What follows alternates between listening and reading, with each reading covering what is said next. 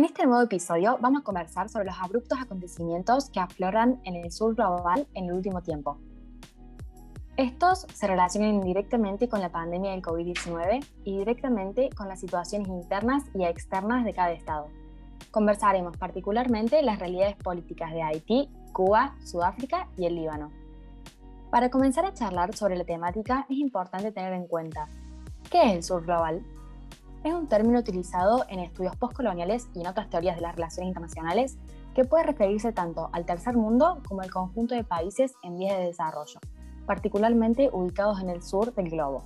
De esta forma se refiere a todos aquellos países que tienen una historia interconectada de colonialismo, neocolonialismo y una estructura social y económica con grandes desigualdades en niveles de vida, esperanza de vida o acceso a recursos. En este episodio seleccionamos, a partir de convulsiones sociales, políticas y económicas vividas estas semanas, los casos de los países Haití, Cuba, Líbano y Sudáfrica para comprender cómo interviene en cada uno de ellos su condición de país perteneciente al sur global. El 7 de julio de 2021 fue asesinado el presidente Jovenel Moïse en Haití, el país más pobre de América, un país sumido en la inestabilidad, los desastres y la pobreza. Lo relevante de este hecho no fue solo que la víctima fue el mismísimo presidente del Estado, sino que fue la primera muerte de un presidente en poder en América Latina en décadas, con el condimento de que el mismo se encontraba en su residencia durmiendo junto a su esposa cuando un comando no identificado asaltó la vivienda, entró en su habitación y terminó por asesinarlo de un disparo. Entonces, podemos preguntarnos, ¿qué pasa en este país? ¿Qué conduce a estos hechos y niveles de violencia que derivan en la mayor crisis política del país? Haití es uno de los países más pobres y desiguales del mundo. Más de la mitad de la población es pobre y un 24% vive en pobreza extrema. Las cifras sufrieron un gran incremento con la pandemia del COVID-19.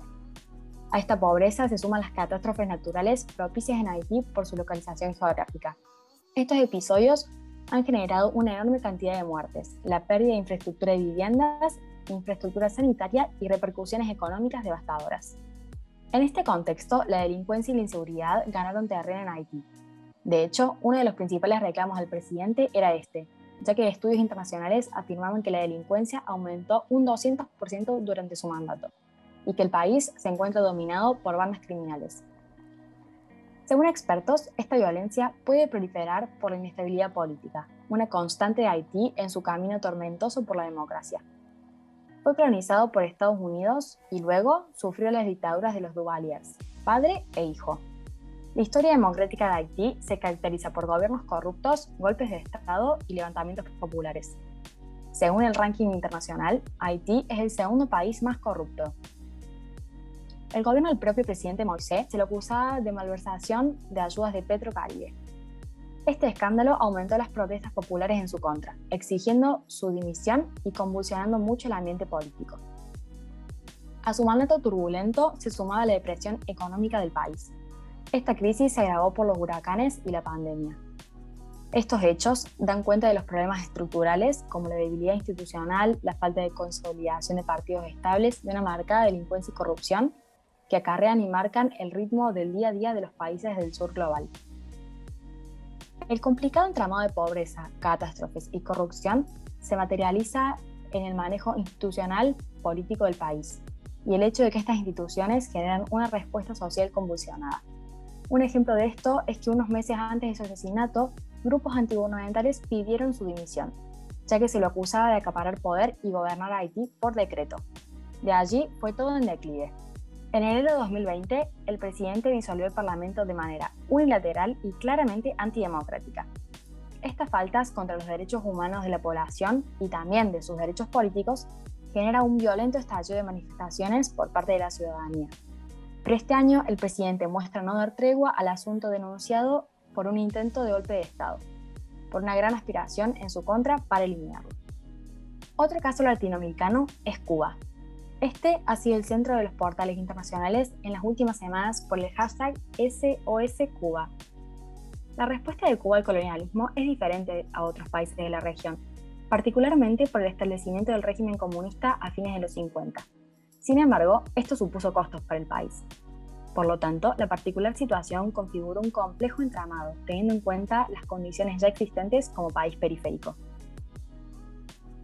El domingo 11 de julio, por primera vez en más de 60 años desde que la Revolución cubana llegó al poder, miles de personas salieron a las calles en Cuba para protestar pacíficamente contra el gobierno, por la economía, la escasez de medicamentos, la respuesta del COVID-19 y las duras restricciones a la libertad de expresión, denunciando una grave crisis sanitaria y económica. Las protestas comenzaron en San Antonio de los Baños y se extendieron de este a oeste, y los gritos de libertad y abajo la dictadura se multiplicaron hasta alcanzar todo el país. Aunque las protestas fueron mayoritariamente pacíficas, las autoridades desplegaron a las fuerzas de seguridad. El presidente Miguel Díaz Canel respondió en una cadena nacional convocando a todos los cubanos revolucionarios y comunistas que sí apoyaban el gobierno a detener a los manifestantes y defender la revolución. El presidente insiste que estos protestantes son mercenarios auspiciados por otros países que buscan desestabilizar el régimen. Históricamente, Cuba se encuentra relacionada al comunismo desde su alianza con la Unión Soviética. Sin embargo, es importante no olvidar que fue colonia de la potencia capitalista Estados Unidos, quien buscado imponer un sistema económico, político y cultural en un territorio en el cual no estaban dadas las condiciones occidentales para ello. Cuando finalmente Cuba se independiza y se lanza hacia el comunismo, Estados Unidos, como represalia por el camino tomado, impone el primer embargo a Cuba en 1958. Diferentes presidentes cubanos responsabilizan a los embargos norteamericanos de la situación, por la limitación que estos implican. Cuba mantiene un rol prácticamente nulo en la esfera internacional, y todo aquel país que intente relacionarse también es penalizado por Estados Unidos. Los embargos y los intentos constantes de dominación por parte de Estados Unidos han caracterizado la historia cubana y su desarrollo. Constantemente afectada económicamente, Cuba presenta diferentes falencias en el ámbito económico, político y social. Existen diferentes factores para comprender el surgimiento de una de las protestas más importantes de la historia cubana. Por un lado, se encuentra la situación sanitaria causada por el coronavirus. La isla, que a lo largo del 2020 mantuvo el control de la pandemia, en las últimas semanas un rebrote de casos superador, mientras Díaz Canel afirmó que la situación del COVID-19 de Cuba no es diferente a la del resto de los países. Una vez más, los países del sur se caracterizan por la falta de un desarrollo institucional, la inestabilidad política y las carencias, ocasionando en suma una gran convulsión social. En este caso, la pandemia del COVID-19 ha ayudado a proliferar esta convulsión. Durante el fin de semana, se utilizó en las redes el hashtag SOSCuba para pedir ayuda internacional y una intervención humanitaria.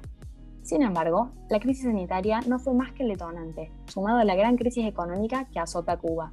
Como hemos mencionado antes, el gobierno cubano siempre ha responsabilizado al embargo estadounidense como el principal responsable de las carencias y escasez del país, ya que dificulta la posibilidad de asistencia. Sumado al embargo, la pandemia afecta notablemente a Cuba y a su principal fuente de ingresos, el turismo. En esta crisis económica, por falta de liquidez, el gobierno comenzó a vender productos de primera necesidad en una moneda libremente convertible diferente a la moneda cubana. Así comienza nuevamente el desabastecimiento de productos de primera necesidad y combustibles, generando largas colas, grandes apagones y otras consecuencias. La crisis y dependencia económica han preocupado a lo largo de la historia al gobierno cubano, por lo que sus esfuerzos se han enfocado principalmente en esta área, sin embargo, esta preocupación económica ha dejado de lado la creación de instituciones confiables y representativas, generando a largo plazo una convulsión social por tanto malestar. Para paliar esta situación, el gobierno lanza un paquete de reformas que aumenta los salarios, pero también acarrea una creciente inflación. Esta crisis sanitaria y económica llevó al pueblo cubano de manera pacífica mayoritariamente a las calles. Sin embargo, la respuesta del gobierno fue altamente violenta y represiva, las protestas cubanas han hecho eco a lo largo y ancho de la comunidad internacional, en busca de proteger y garantizar los derechos humanos. Mirando el timón y mirando hacia África, nos encontramos con países como el Líbano, también sumido en una crisis política y económica. La crisis comienza a vislumbrarse en 2019, cuando el anuncio de una tasa por el uso de WhatsApp desató una ola de protestas en la que los manifestantes exigían reformas y la salida de la élite política y económica que llevaba ya tres décadas en el poder. Después de las grandes protestas y estallidos de violencia, el gobierno dimitió a finales de 2019, pero la situación económica sigue deteriorándose. La irrupción de la pandemia ha silenciado las protestas y ha magnificado la crisis económica. La libra libanesa ha perdido el 80% de su valor frente al dólar y la hiperinflación supera el 150%. A los efectos de la pandemia se sumó la explosión del 4 de agosto de 2020 en Beirut, de un depósito con 2.700 toneladas de nitrato de amonio. La investigación sigue paralizada tras apuntar como responsables de negligencia a miembros de esa élite política. Esta élite no es más que la consecuencia de la historia colonial. La inestabilidad y decadencia institucional, la pobreza, la desigualdad y la violencia son factores resultantes de la dependencia característica del sur. El Líbano llega sin un gobierno en plenas funciones desde que el gabinete de Hassan Diab dimitiera en agosto del 2020, tras la explosión, contextualizado en las falencias de la estructura institucional tan características en los países del sur. A su vez, el estancamiento político ha impedido que el país afronte la crisis económica y financiera que arrastra desde hace años y que se ha visto agravada por la pandemia. En este contexto, la comunidad internacional ha condicionado su asistencia económica y material al país a la formación de un ejecutivo y a la adopción de reformas económicas. No es coincidencia que un país como el Líbano haya podido estar casi un año sin gobierno. Es un país que, estructuralmente, no ha logrado desarrollarse en su máximo esplendor. Internacionalmente, no ha dejado de ser un país de la periferia, caracterizado por la pobreza y marginalidad, tanto internacionalmente como local. El poder se encuentra en manos de unos pocos, con un altísimo poder adquisitivo. Una élite que se estableció en el poder luego de la independencia de Francia en 1943, pero que de alguna manera no rompió con la dependencia. No logró establecer un sistema económico independiente ni instituciones políticas y sociales representativas. Todas estas fallas estructurales generan principalmente una rebelión y violencia social, a causa de las malas condiciones en las que viven y de la constante violación de sus derechos políticos y civiles. El 27 de junio de 2021 estallaron protestas esporádicas en distintas partes del país, en contra de las malas condiciones de vida a consecuencia de la grave crisis económica. Consecuencia también del estancamiento político sin gobierno. Empleó su ejército en las calles para detener las protestas. Estalla así una convulsión social en el país, como efecto de todas las carencias estructurales, tanto económicas como políticas. Casi un año después de la explosión en Beirut, el pasado lunes 26 de julio se designó al suní moderado Najib Mikati como primer ministro. Se lo reconoce como un empresario multimillonario y representa una nueva perspectiva y gobernanza para el país. ¿Esta asunción abre una vía de escape para que el Líbano se aleje de su actual deriva hacia un Estado fallido? Quizás es la oportunidad para paliar las falencias estructurales causadas por la dependencia y la negligencia de una élite política enfrascada en su propia riqueza. Cambiando el foco nuevamente, el último caso a analizar se desprende de una fuerte ola de violencia que se desató en Sudáfrica, con protestas en varias partes del país. Las movilizaciones empezaron a principios de julio con el descontento social provocado por el encarcelamiento del presidente Jacob Zuma, condenado a 15 meses de prisión por desacato, ya que se negó a presentarse ante los tribunales a declarar en una investigación por corrupción. En las últimas décadas, Sudáfrica se ha convertido en la principal potencia del continente africano. Sin embargo, constantemente se ha visto envuelta en protestas relacionadas con su historia. En Sudáfrica, ex colonia del Reino Unido hasta 1910, tuvo lugar el apartheid. Este fue el sistema de segregación racial que consistía en la creación de lugares separados para los diferentes grupos raciales, en el poder exclusivo de la raza blanca para ejercer el voto, por ejemplo. Sin lugar a dudas, estas ideas no surgieron en el continente negro, sino más bien fueron importadas de la cultura blanca occidental. El apartheid es uno de los ejemplos en Sudáfrica que demuestra las consecuencias del colonialismo y la dependencia. Así se construyó, después de la independencia, una sociedad altamente desigual y fragmentada por principios raciales occidentales. Es aquí donde se vincula la importancia de Suma para el pueblo sudafricano. Suma fue presidente entre 2009 y 2018 y es considerado una figura clave del movimiento de liberación del país por su ideología. De hecho, como un dato de color, pasó 10 años en prisión con Nelson Mandela. Así se comprende el malestar causado por su encarcelación. Sin embargo, sus años en el poder se vieron marcados por acusaciones de corrupción de alto nivel, una nueva decepción para los sudafricanos. Los incidentes se concentraron principalmente en la provincia de donde es originario Suma, ya que es su mayor bastión de apoyo político. El gobierno autorizó a las fuerzas de seguridad para detener las protestas. Sin embargo, al menos 337 personas murieron en los disturbios masivos. Al igual que en Haití, Cuba y el Líbano, surge una convulsión social en este país, como efecto de todas esas carencias estructurales elementales. En este caso, particularmente, carencias en el sistema judicial de Sudáfrica, un sistema creado por una élite política blanca importado de Occidente a un país donde no se daban las características estructurales que sí se dieron en Europa. También se advirtió que la continuación de las protestas y los saqueos podría socavar aún más la respuesta del COVID-19 y el despliegue de la vacunación del país, ya que varios centros de vacunación se han visto obligados a dejar de administrar dosis a causa de la violencia. Según la BBC, existen diferentes hipótesis para el estallido de las protestas. Por un lado, el presidente Cyril Ramaphosa ha sugerido que las protestas han sido infiltradas por elementos criminales. Otros afirman que las dificultades exacerbadas por la pandemia del coronavirus crearon un contexto inestable que solo necesitaba de una chispa para encenderlo. La chispa, en este caso, fue encarcelar a Suma. La carencia institucional respecto de la justicia violenta a la población, insegura de que la justicia pueda llevar a cabo un proceso justo e imparcial. Por ello, una vez más, el pueblo sale a las calles reclamando, no solo por Suma, sino también por un sistema político y social desigual y fragmentado. Estas problemáticas en el sur global están íntimamente relacionadas con el Objetivo de Desarrollo Sostenible número 16 de la Agenda 2030, que hace alusión a la paz, justicia e instituciones sólidas.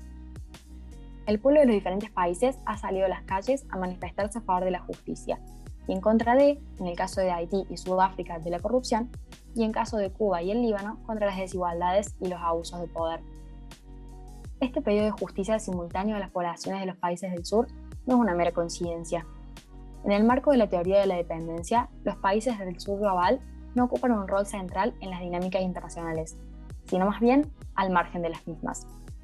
Esto se debe a las consecuencias de los procesos colonizadores que no permitieron, quizás, el desarrollo más pleno en estos países. Esto implica no poder salir de la situación de periferia, no poder consolidar sus instituciones democráticas y completar el ciclo hasta una nueva convulsión social. No es azaroso que, luego de más de un año de la pandemia del COVID-19, los diferentes países del sur global se encuentren en plenos estallidos democráticos y con sus pueblos en las calles. Como hemos mencionado anteriormente, es notorio que si bien el coronavirus ha agravado la crisis de estos países, no es el principal factor de las mismas, sino que éstas se deben a la composición estructural e histórica del sur global. Siguiendo la teoría de la dependencia, la explicación para la situación explosiva en el sur global se debe a que la economía mundial posee un diseño desigual y perjudicial para los países no desarrollados, a los que se les ha asignado un rol de subordinación de producción de materias primas con un bajo valor agregado en tanto que las decisiones fundamentales se realizan en los países centrales, a los que se les ha asignado la producción industrial de alto valor agregado. La existencia de relaciones desiguales de poder, no solo en la dimensión económica, sino también en el plano político y cultural, determinan las relaciones comerciales y el desarrollo de la dependencia. Los países centrales buscan perpetuar el estado de dependencia por múltiples razones, como el dominio económico, político y cultural, en este contexto de dependencia económica por la producción de materia prima y su bajo valor agregado y de dependencia política por la constante intervención en asuntos internos, los países del sur global se encuentran enfrascados desde hace décadas en crisis económicas y políticas, que llevan al descontento de la población y al eventual estallido de una crisis social y humanitaria, como en los casos mencionados de Haití, Cuba, Líbano y Sudáfrica.